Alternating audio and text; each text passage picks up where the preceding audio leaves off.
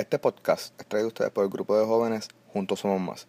Síguelos en Facebook para que te enteres de todos sus eventos y todas sus producciones. Juntos Somos Más Inc. en Facebook.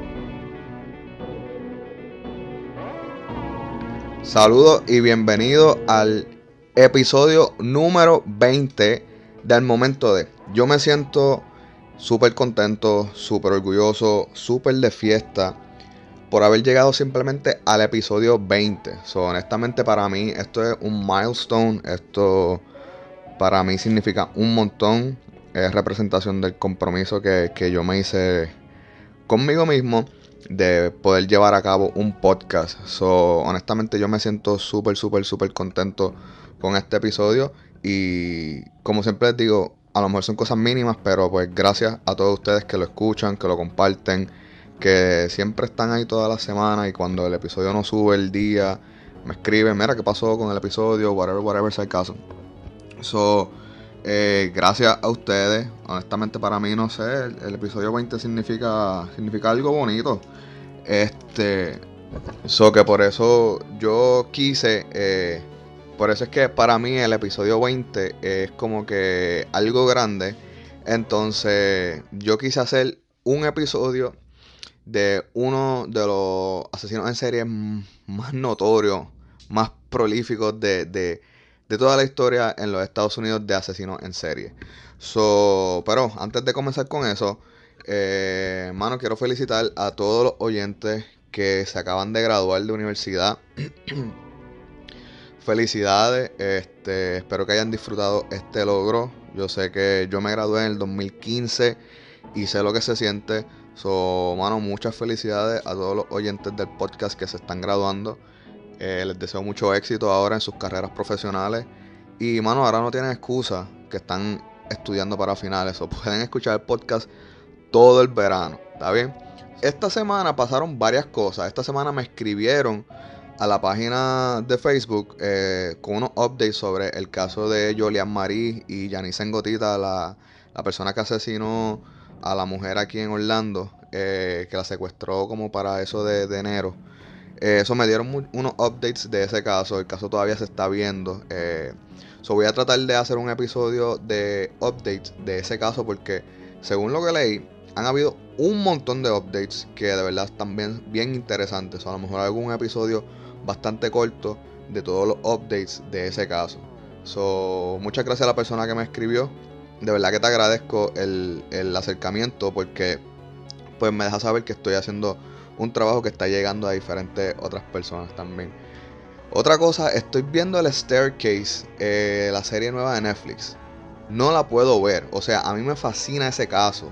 Yo he escuchado todos los podcasts, he visto documentales de ese caso, pero ese en específico de Netflix no lo puedo ver por el simple hecho de que tú sabes cuando una persona es culpable. Y en el documental de Netflix, como que están tú ves el, el mollero, el pulso de lo que hace el dinero, las conexiones, para hacerle ver a todas las otras personas que esto fue un fucking accidente. Y no lo puedo ver porque no, no es objetivo, no es neutral. Y de verdad, me, me mano, lo veo y me, me jode ver, ver que estas personas gastan tantos dinero, traen profesionales que no sé cómo de verdad prostituyen su ética, eh, su moral, por simplemente hacer ver que una persona es inocente cuando, mano, el, simplemente la escena del crimen no hace sentido con la versión del único testigo. No, no hace sentido. Es como si yo entro a una pared y la veo verde y el único testigo, la persona que la pintó, me dice que es azul y me trae todos estos profesionales para que ellos me digan a mí que la pared azul cuando no solo yo, sino todas las personas que están detrás de mí la vieron verde. Mano, me jode ver de verdad ese documental. De verdad, no sé, cuando lo, lo, termine, a lo mejor les doy una diferente opinión, pero me escribió una chica que, que si vi el documental de, de Staircase. Pues sí, lo estoy viendo, pero de verdad no, no me atrapa por esa, por esa razón. Este, pero a mí ese caso me fascina. Eh, hay un montón de podcasts allá afuera que hablan del caso del Staircase Murder, eh, que lo pueden escuchar si les interesa. Yo no me veo haciéndolo todavía, pero cuando lo haga, pues lo haré a mi manera. Pero no, no, no creo que usaré nada de referencia del documental de Netflix. So, eso es lo que ha pasado esta semana en mi vida. So, nada.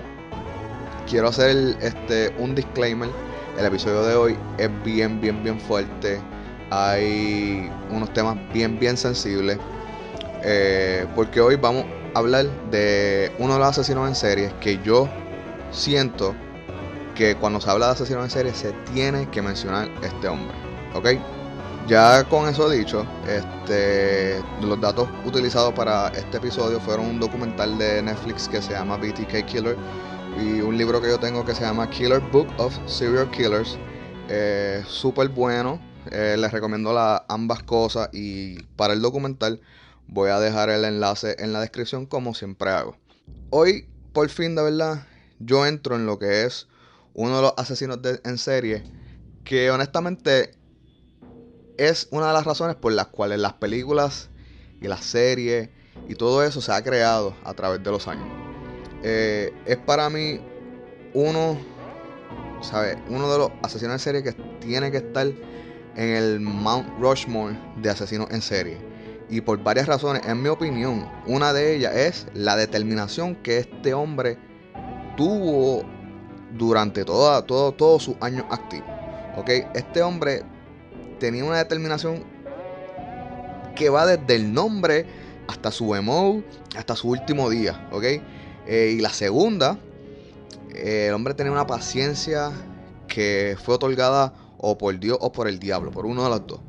Y por último, el hombre era, es un brain, el tipo es súper, súper inteligente, ¿ok? Y en este episodio que yo voy a hacer, va a entender muchas cosas por las cuales yo mencioné en el episodio 10 sobre las características, eh, el emo y las etapas que atraviesan estas personas. ¿Ok? So, hoy vamos a conocer uno de los asesinos en serie más famosos de la historia, BTK o Dennis Rader, su nombre real. Este tipo me acuerda demasiado a Marquis de Sandé. Eh, yo conocí primero a Marquis de Sandé que a BTK. So, cuando conozco a BTK, yo digo, coño, como que este tipo eh, o tiene muchas referencias o está bajo, bajo la misma psicosis o bajo algo que tenía Marquis de Sandé. Marquis de Sandé era un escritor francés, el tipo era un montón de cosas, pero él es más conocido porque él tenía muchas escrituras sobre fantasías sexuales. Eh, uno de sus libros más famosos es 120 días de sodomía y este tipo hasta fue arrestado por las prácticas sexuales que se hacían en esos años, si no me equivoco eran los 1700, 1800, pero no era normal ese tipo de actos sexuales para ese tiempo y obviamente pues la palabra sadismo, sadista, eh, es un derivado de su nombre, sadé. Eh, este tipo es el original Christian Grey, para, en pocas palabras. Eh, y para mí BTK mano, es bien, bien parecido a Marquis de Sandé. Pero anyway, vamos a darle al caso de esta semana, porque esta historia es bien larga y yo traté de resumirla lo más que pude para meterla en un podcast de 40 minutos 50 casi. ¿Ok? So, vamos a comenzar.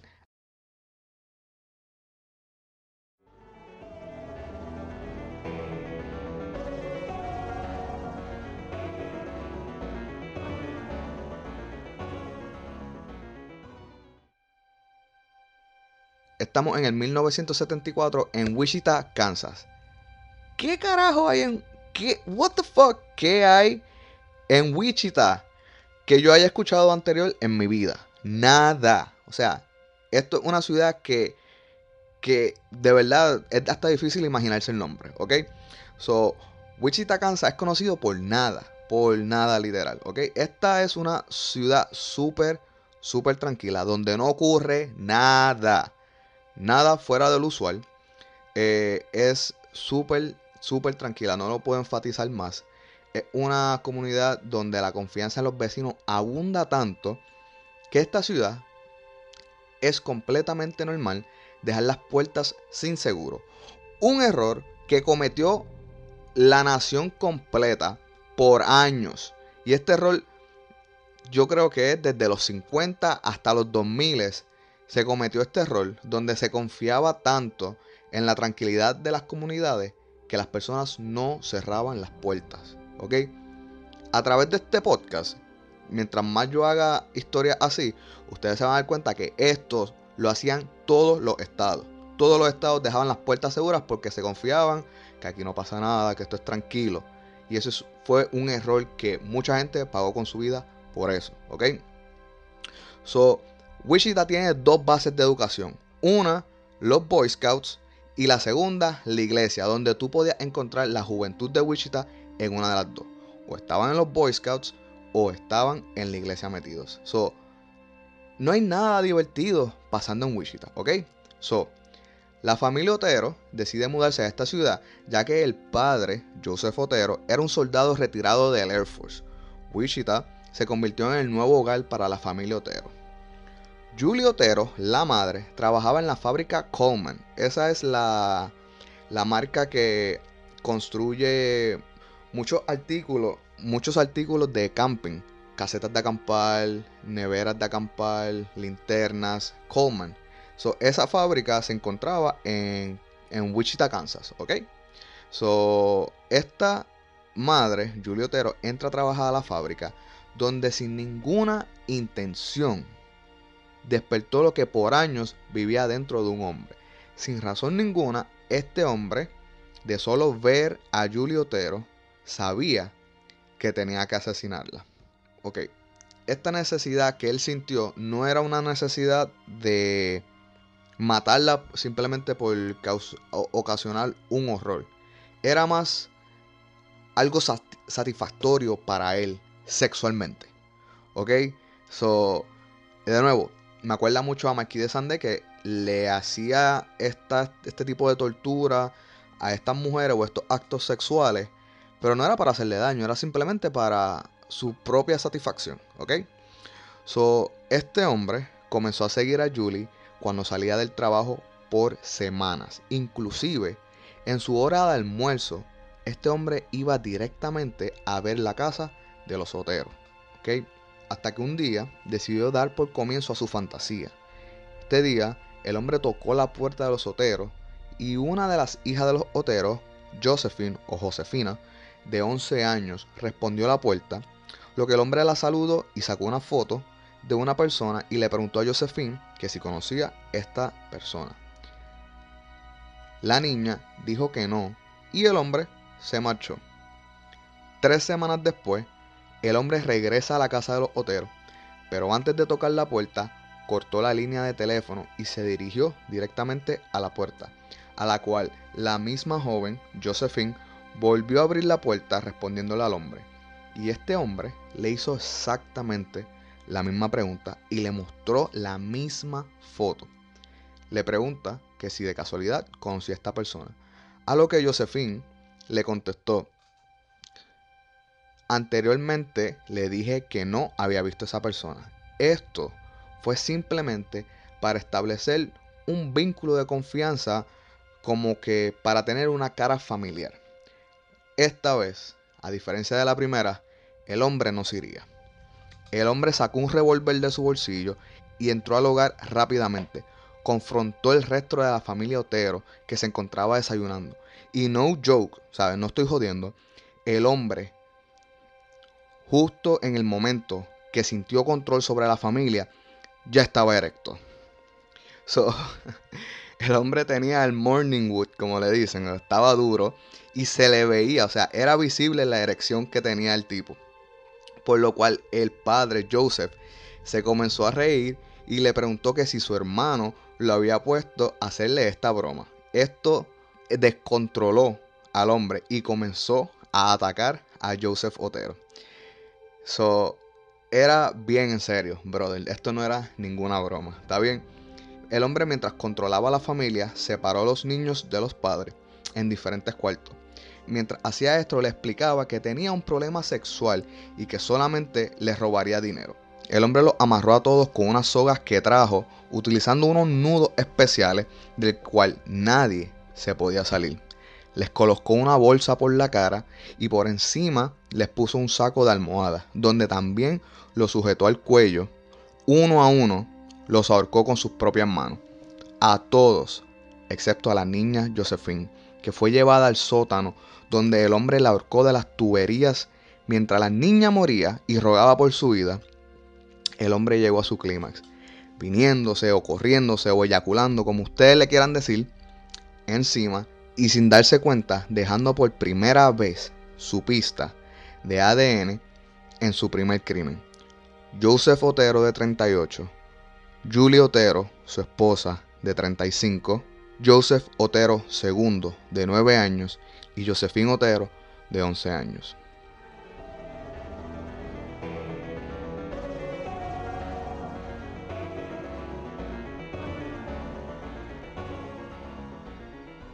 Este crimen sacudió por completo el estado cuando se conocieron los detalles, porque en este estado no se reportaban crímenes y punto. O sea, las muertes de este estado eran simplemente por causas naturales o automáticamente la policía tenía trabajo y tenía se encontraba en un territorio ajeno que no conocía porque de nuevo no sabían con qué estaban lidiando. So, nueve meses después, tres personas se, se entregan y se declaran culpables de los oteros. Son arrestados y se cerró el caso, ¿verdad? Hell no, porque aquí es donde comienza todo, ¿ok? Y yo quiero que ustedes conozcan dos características de este hombre. Este tipo era un sadista y era un narcisista. So, cuando los periódicos publicaron del arresto del asesino de los oteros, el asesino original le envía a la estación de policía la primera de muchas cartas que explicaría su emo, ¿ok? So, la carta explicaba que las personas eran inocentes, que solo lo hacían por publicidad y con lujo de detalles y con una memoria fotográfica. Esta carta describió todo, todo el crimen, inclusive detalles que la policía no le dijo a la prensa. Y en ese momento, la policía sabía que ese era el asesino real, despidiéndose y autoproclamándose BTK por su sigla en inglés Bind, Torture, Kill. So, bastante determinado este tipo, ¿verdad? En ese mismo año, 1974, BTK atacó nuevamente. El 4 de abril de 1974, Catherine Bright, de 21 años, en ese momento, alrededor de la 1 de la tarde, en plena luz del día, ¿ok? Catherine fue sorprendida por un hombre armado que llevaba escondido todo el día. ¿ok? Este tipo estaba escondido en el cuarto todo el día, esperando que Catherine llegara a la casa. So, yo, como siempre he mencionado, yo le tengo pánico a, a los home invasions. A mí eso me aterroriza de una manera que de verdad yo no la puedo ni, ni describir. So, BTK usó el mismo MO o modus operandi, le dijo que solo la iba a robar y procedió a amarrarla. Es en ese momento que el hermano de la joven llegó y comenzó a pelear con BTK. Este le disparó en la cara al hombre, haciendo que cayera desmayado. Esto le cambió los planes, so tuvo que improvisar. Y la muerte de Catherine fue una diferente a todas las otras. Este se vio obligado a avanzar en el crimen procedió a apuñalarle el abdomen múltiples veces y cuando terminó, que miró hacia atrás, el cuerpo del hermano ya no estaba. So, este sobrevivió el disparo en la cara y escapó a buscar ayuda. Pero para su hermana ya era muy tarde. Cuando el hermano Kevin llegó con la policía al apartamento, Catherine estaba viva y la trasladaron al hospital, pero desafortunadamente esta murió de camino al hospital. So, yo me imagino cuando este hombre está apuñalando la joven, termina y se vira para atrás y no está el cuerpo. So, yo no sé, yo no sé para quién, quién sufrió de miedo en ese momento. Eso fue como que you had one job to do y, la cagaste, ¿ok? So, BTK ha ya cometido dos errores en sus primeros dos crímenes, ¿ok? El primero, deja semen en la escena del crimen. Y en la segunda, deja un testigo vivo. Pero, este, de nuevo, este es uno de los procesos que estas personas pasan mientras van perfeccionando su emo, ¿ok? Shirley Vian, de 26 años. Esto era una joven madre de dos niños y una niña. Esta fue asesinada en su casa después de que uno de sus hijos le abriera la puerta al hombre armado. Ok, cosa seria. Enséñale a sus hijos, a sus sobrinos, a sus primos, etcétera, lo que sea, a no abrir la puerta. Ok, esto es, esto es algo que no deberían estar haciendo. Si están tocando la puerta, si el timbre está sonando, ningún menor debe abrir la puerta. Ok, eso debe ser ley en cualquier hogar. Ok, pues que este niño le abre la puerta a este hombre desconocido. BTK entró, encerró a los tres pequeños en el baño para minutos más tarde atar y asesinar a la joven madre, estrangulándola con una cuerda. Luego de eso, le colocó una bolsa en la cabeza y se masturbó en la escena. Los niños afortunadamente sobrevivieron debido a que sonó el teléfono, algo que espantó al hombre e hizo que escapara. Y el hermano mayor ejecutó como debió haber hecho. Este rompió unas ventanas del baño y ayudó a sus hermanos menores a escapar. La policía, de nuevo, no sabía con qué estaba lidiando. Y esto era la policía local. So, el FBI no había entrado todavía, ¿ok? Porque para ellos los crímenes no, no los asociaban, ¿ok? Para ellos los crímenes no tenían uno que ver con el otro, ¿ok? So, BTK, sin recibir la atención deseada, decide escribirle una carta a la policía. Mano, yo de verdad odio a este tipo, porque yo odio a las personas que hacen todo por atención, mano. Yo odio los reality shows por eso mismo. Porque ese vicio de tener atención es algo que a mí personalmente me jode, mano. A mí no me gustan las personas así. So, yo odio a este tipo en específico. Además de, de, de, todos sus actos. Ok. So, a continuación, una de las cartas que este hombre le escribió a la policía. ¿Cuántos tengo que matar para obtener un nombre en el periódico o alguna atención nacional? La policía piensa que estas muertes no están relacionadas Sí, el emo es diferente en cada uno, pero mira, se está desarrollando un patrón. Las víctimas están siendo vinculadas, la mayoría excepto los niños de Bain, que tuvieron mucha suerte. Una llamada telefónica. Yo iba a pegarle cinta a los muchachos y ponerle una bolsa de plástico sobre su cabeza, como hice con Joseph y Charlie. Y luego colgarlos como a la niña. Dios, oh Dios, qué hermoso alivio sexual que habría sido.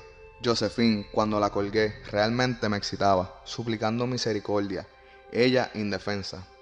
Con el factor X, lo mismo que hizo Son of Sam, Jack the Ripper, Harvey Gladman, Boston Strangler y el Dr. H. H. Holmes, ustedes no entienden estas cosas porque no están bajo la influencia. Y muchos personajes infames, la cual parece absurdo, pero no podemos evitarlo. No hay ayuda, no hay cura, excepto muerte o ser atrapados. ¿Cómo me conocerás? Postdata. ¿Qué tal un nombre para mí en este momento? Siete muertos y mucho más por delante. Me gusta el siguiente. ¿Y tú? BTK Strangler, Wichita Strangler, Poetic Strangler, The Bondage Strangler, O Psycho, The Wichita Hangman, The Wichita Executioner, The Garrot Phantom, The Asphyxiator. Firma BTK. Yo odio este tipo, mano. Este es el Kim Kardashian del siglo XX. El tipo tenía un serio problema de narcisismo, un serio problema de atención. So, esto, eh, de verdad, yo, este tipo yo no, no, lo puedo soportar. De verdad, no tengo soporte para esta persona. Okay.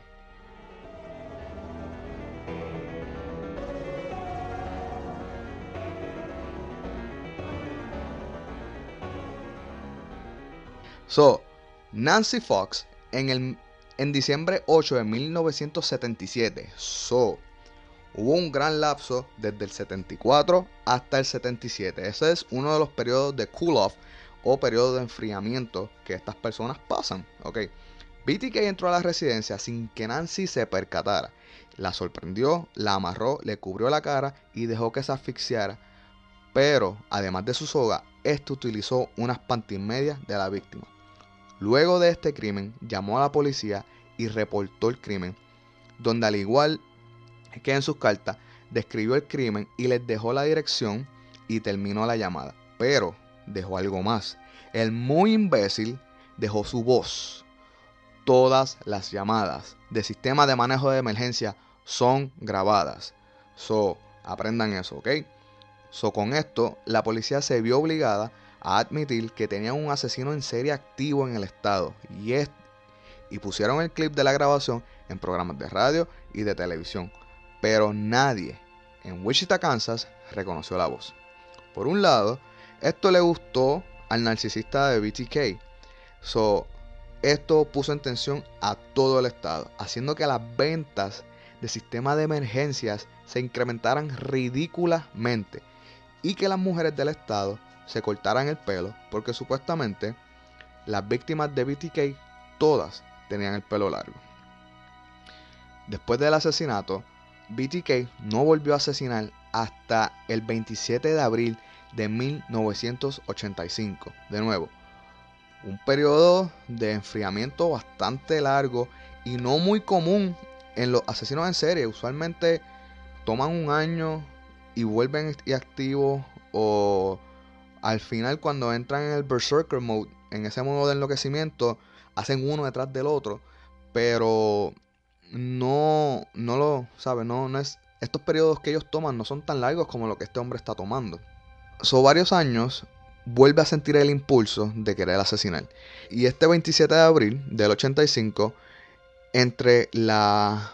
Esto para mí una de las muertes de verdad más, más fuertes, de, además de la de los oteros que este hombre llevó a cabo. Desde la 1 hasta las 7 a.m. de ese mismo día, BTK atacó a una mujer en su casa con el mismo emo de todas las anteriores. Esta vez escala un poco más y añade el elemento del secuestro a su modus operandi. Cuando estaba a punto de estrangular a la mujer en la casa, decide llevarla al baúl de su auto con la intención de llevar su cuerpo a un granero. Pero de camino al granero, este cambia de ruta y la lleva a la iglesia luterana de Cristo. Cuando llegó, cubrió todas las ventanas, colocó a su víctima Marine sobre el altar, con su cuerpo atado de formas sexuales. Este le tomó un sinnúmero de fotografías. Luego la llevó a un pastizal donde con sus propias manos la asfixió y abandonó su cuerpo completamente desnudo. Luego de este crimen, la próxima víctima, Vicky Wegener, ese mismo año, de 28 años, esta joven madre de un niño de dos años fue estrangulada y su cuerpo dejado en el suelo de la habitación que fue encontrado por su esposo. El último asesinato de este hombre en el 1991, Dolores Davis, de 62 años, fue secuestrada de su casa y estrangulada. Su cuerpo fue hallado debajo de un puente.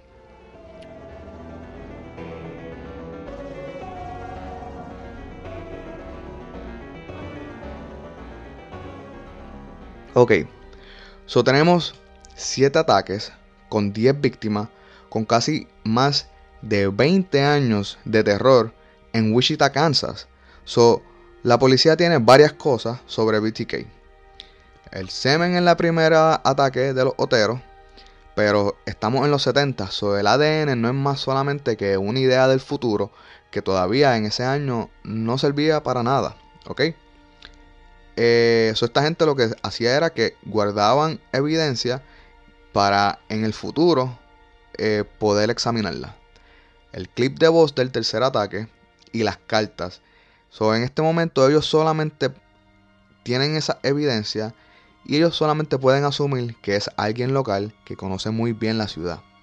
Más nada tienen, no tienen ni un sospechoso ni una persona de interés.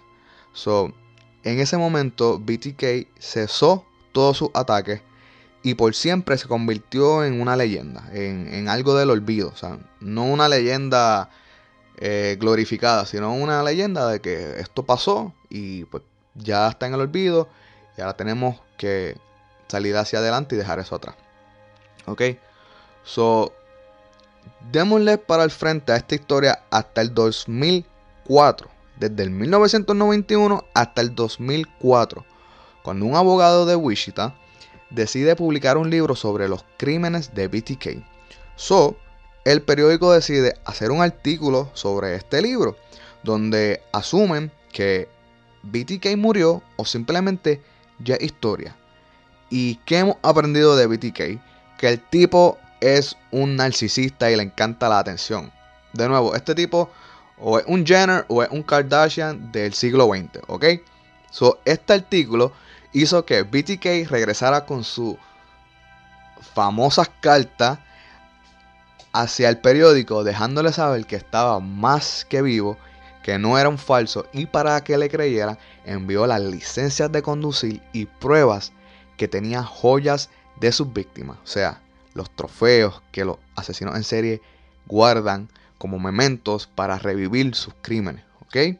So, el periódico contacta a la policía y esta vez la policía no podía cometer los mismos errores que hicieron en los 70 y en los 90. Esta vez lo mantuvieron hablando y entablaron una fuerte comunicación haciendo que haciendo todo lo que él pidiera. Básicamente, este hombre lo que quería era exposición en la prensa. Este enviaba poemas de sus muertes, cartas describiendo las muertes y fotos de juguetes simulando cómo murieron sus víctimas. Por ejemplo, él enviaba cartas de muñecos amarrados como una de sus víctimas. Envió una, un pedazo de tubería con una soga y una muñeca colgando, simulando a Josephine en el primer ataque de los Oteros. So, este tipo lo que quería era que lo reconocieran. Simplemente eso era todo lo que él deseaba. Ese era su mayor eh, su mayor satisfacción sexual era esa, era esa. So, la policía le pidió más a BTK y él como el psicópata que es, le dijo que le enviaría todos sus planes, conteniendo futuros planes para futuras víctimas y todo lo guardado de sus víctimas a través de los 20 años, pero que no podía hacerlo a través de cartas. Entonces él le pregunta a la policía que si le puede mandar un floppy. Para todos los que están allá afuera, que no sé si recuerdan lo que era un floppy, pero el floppy era el antiguo USB drive. Era un cuadradito de memoria donde se guardaban archivos. So, este infeliz parece que quería comprimir todos los archivos, hacer un zip file y enviárselo a la policía. ¿Ok? So, la policía le dice que sí, que pueden recibir un floppy drive. Y la última pregunta de BTK es que si el floppy podía ser vinculado o rastreado de vuelta a la persona, lo que la policía le dijo que no. Obviamente BTK nunca ha trabajado en Office Max en el área de imprenta, porque es una pregunta que se podía contestar él mismo, ¿ok? Cuando el floppy llegó a las manos de la policía, lo primero que estos hicieron fue abrir las propiedades del floppy, donde decía que el autor del contenido pertenecía a, prepárense ustedes, a la iglesia luterana de Cristo y que el último que editó el contenido o actualizó decía simplemente un nombre. Dennis. So, ¿qué hizo la policía? Cómodamente, y no estoy jodiendo, esto es no joke, cómodamente desde esa oficina, la policía entró a Google. So, esto es en el 2004, so ya tenemos Google a nuestra disposición. La policía entró a Google y buscaron Iglesia Luterana de Cristo. Encontraron la página y entraron al enlace de los miembros de la iglesia. Y como presidente de la junta de la iglesia decía Dennis Rader. So, rápidamente la policía consiguieron un warrant, no sé cómo se dice warrant en español, eh, y fueron a fueron a la iglesia, donde la iglesia le dejaron saber dónde podían encontrar a Dennis y de camino a la casa pudieron interceptar a Dennis Reader. Este fue arrestado y conocimos que la persona detrás de BTK era Dennis Rader, el mayor de cuatro hermanos que creció en Wichita y de acuerdo a varios reportes y a su propia confesión de niño, este solía ser cruel con los animales. Esto es parte del McDonald's Tryout, del McDonald's Triad que yo también les mencioné en el episodio 10. Después del 1965 hasta el 1966, asistió a los Boy Scouts, pasó cuatro años en la Fuerza Aérea, logró un grado asociado en electrónica en el 1973, se enroló en la Universidad Estatal de Wichita en ese mismo año y se graduó allí en el 1979 con un grado funcionario de justicia e incluso dio clases sobre justicia criminal. Luego se casó con Paula Dietz y tuvieron un hijo y una hija. So, del 1972 al 1973, Dennis trabajó como ensamblador para la Coleman Company, que fue ahí donde conoció a su primera víctima, Julie Otero. Este trabajó desde noviembre de 1974 hasta ser despedido en junio del 88.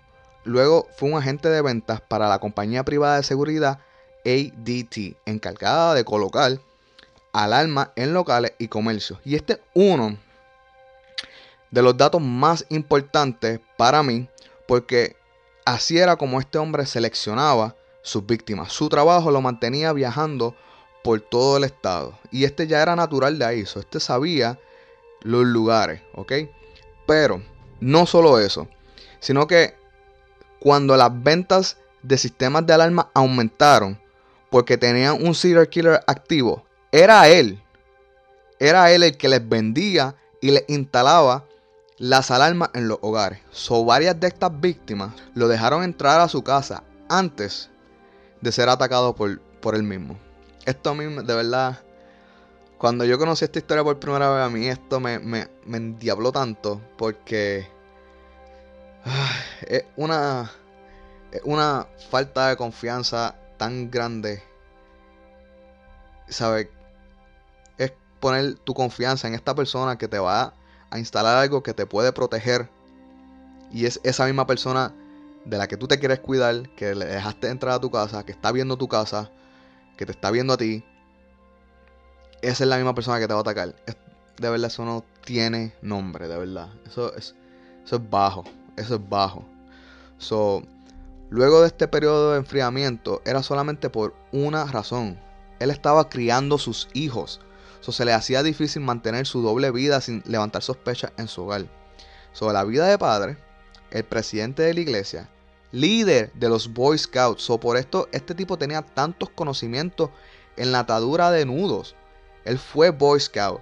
Él le enseñaba a niños cómo hacer estos nudos. So, todo, todo, la vida de este tipo gira a su doble vida y por eso es que sus crímenes fueron tan exitosos, porque el tipo tenía conocimiento sobre el alma, el tipo conocía el Estado, el tipo conocía de nudos de las cuales las personas no se podían soltar.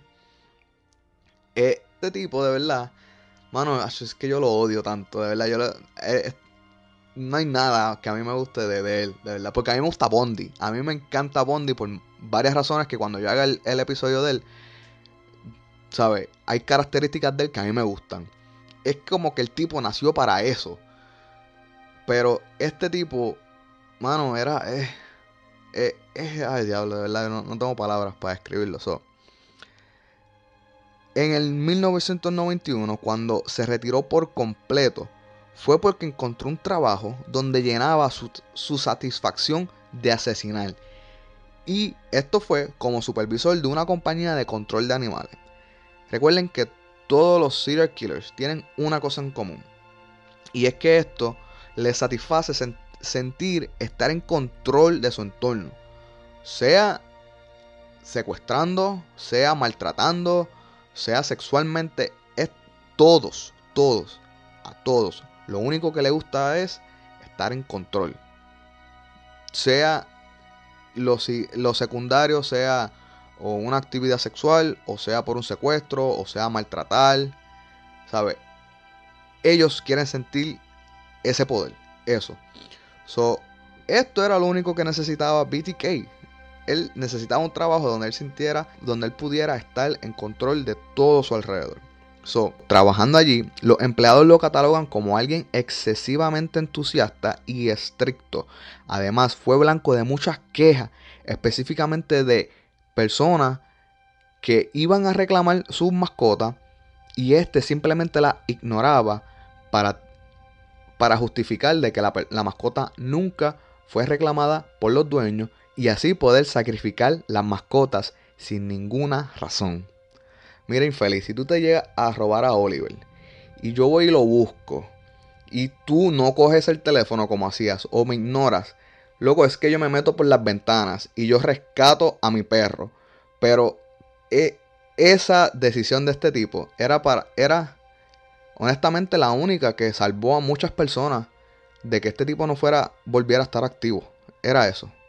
So, el, en ese la compañía de control de mascotas despide a Raider por ausentarse al trabajo sin avisar, pero el problema era que este tipo había sido arrestado por los asesinatos. Ellos no sabían por qué él dejó de faltar y simplemente lo, despidieron. So, Dennis Raider, como el adicto que es a la atención, aceptó y confesó todos sus crímenes en el 2004. Pero también ya tenían ADN más avanzados o pudieron conectar el ADN con el semen que dejó en la escena del crimen de la familia Otero. Eh, so, por esto, este hombre recibió 10 cadenas perpetuas en prisión, una por cada vida que tomó. So, no recibió la pena de muerte porque cuando él llevó a cabo los crímenes, ya la pena de muerte no, no era ley en, Wichita, Kansas. So, después sí le hicieron ley, pero no lo podían condenar eh, por los crímenes bajo la pena de muerte porque cuando él lo hizo no era legal en el estado.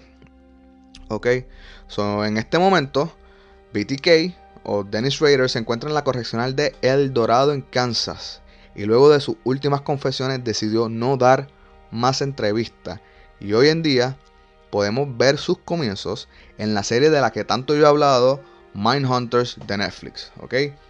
Ahí sale básicamente cómo él estaba sintiendo esos impulsos de querer hacer algo y cómo él lo comenzó a planear y comenzó a dibujar los planes de cómo iba a hacer los nudos y escribir los poemas. Esa, esa es la serie Mindhunter en Netflix.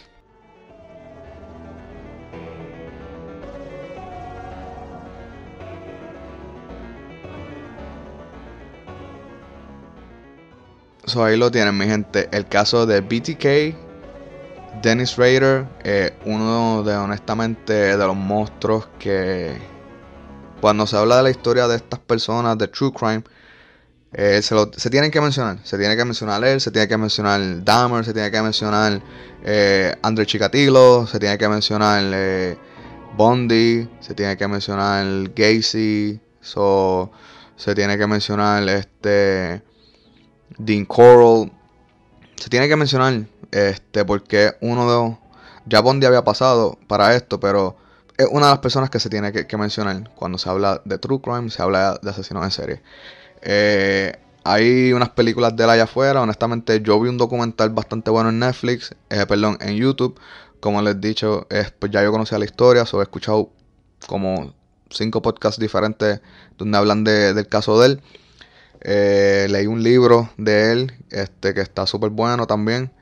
Eh, pero honestamente a mí este tipo de verdad no me gusta para nada. Es como yo he dicho anteriormente, a mí me gustaba mucho Bondi por, las características que llevaba, no, por los crímenes. Eh, ¿Sabes? Este tipo era un, un, narcisista de la vida, buscaba atención.